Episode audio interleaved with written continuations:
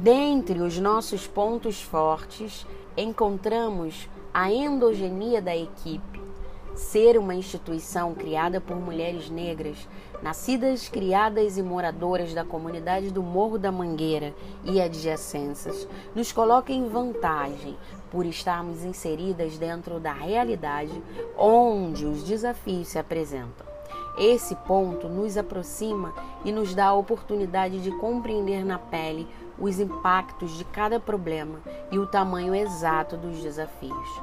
Porém, este também se apresentou como ponto de fraqueza, visto que por muitas vezes estamos tão dentro dos problemas que temos dificuldades de nos distanciar para fazer uma análise mais técnica e gerencial para orientar uma melhor tomada de decisão.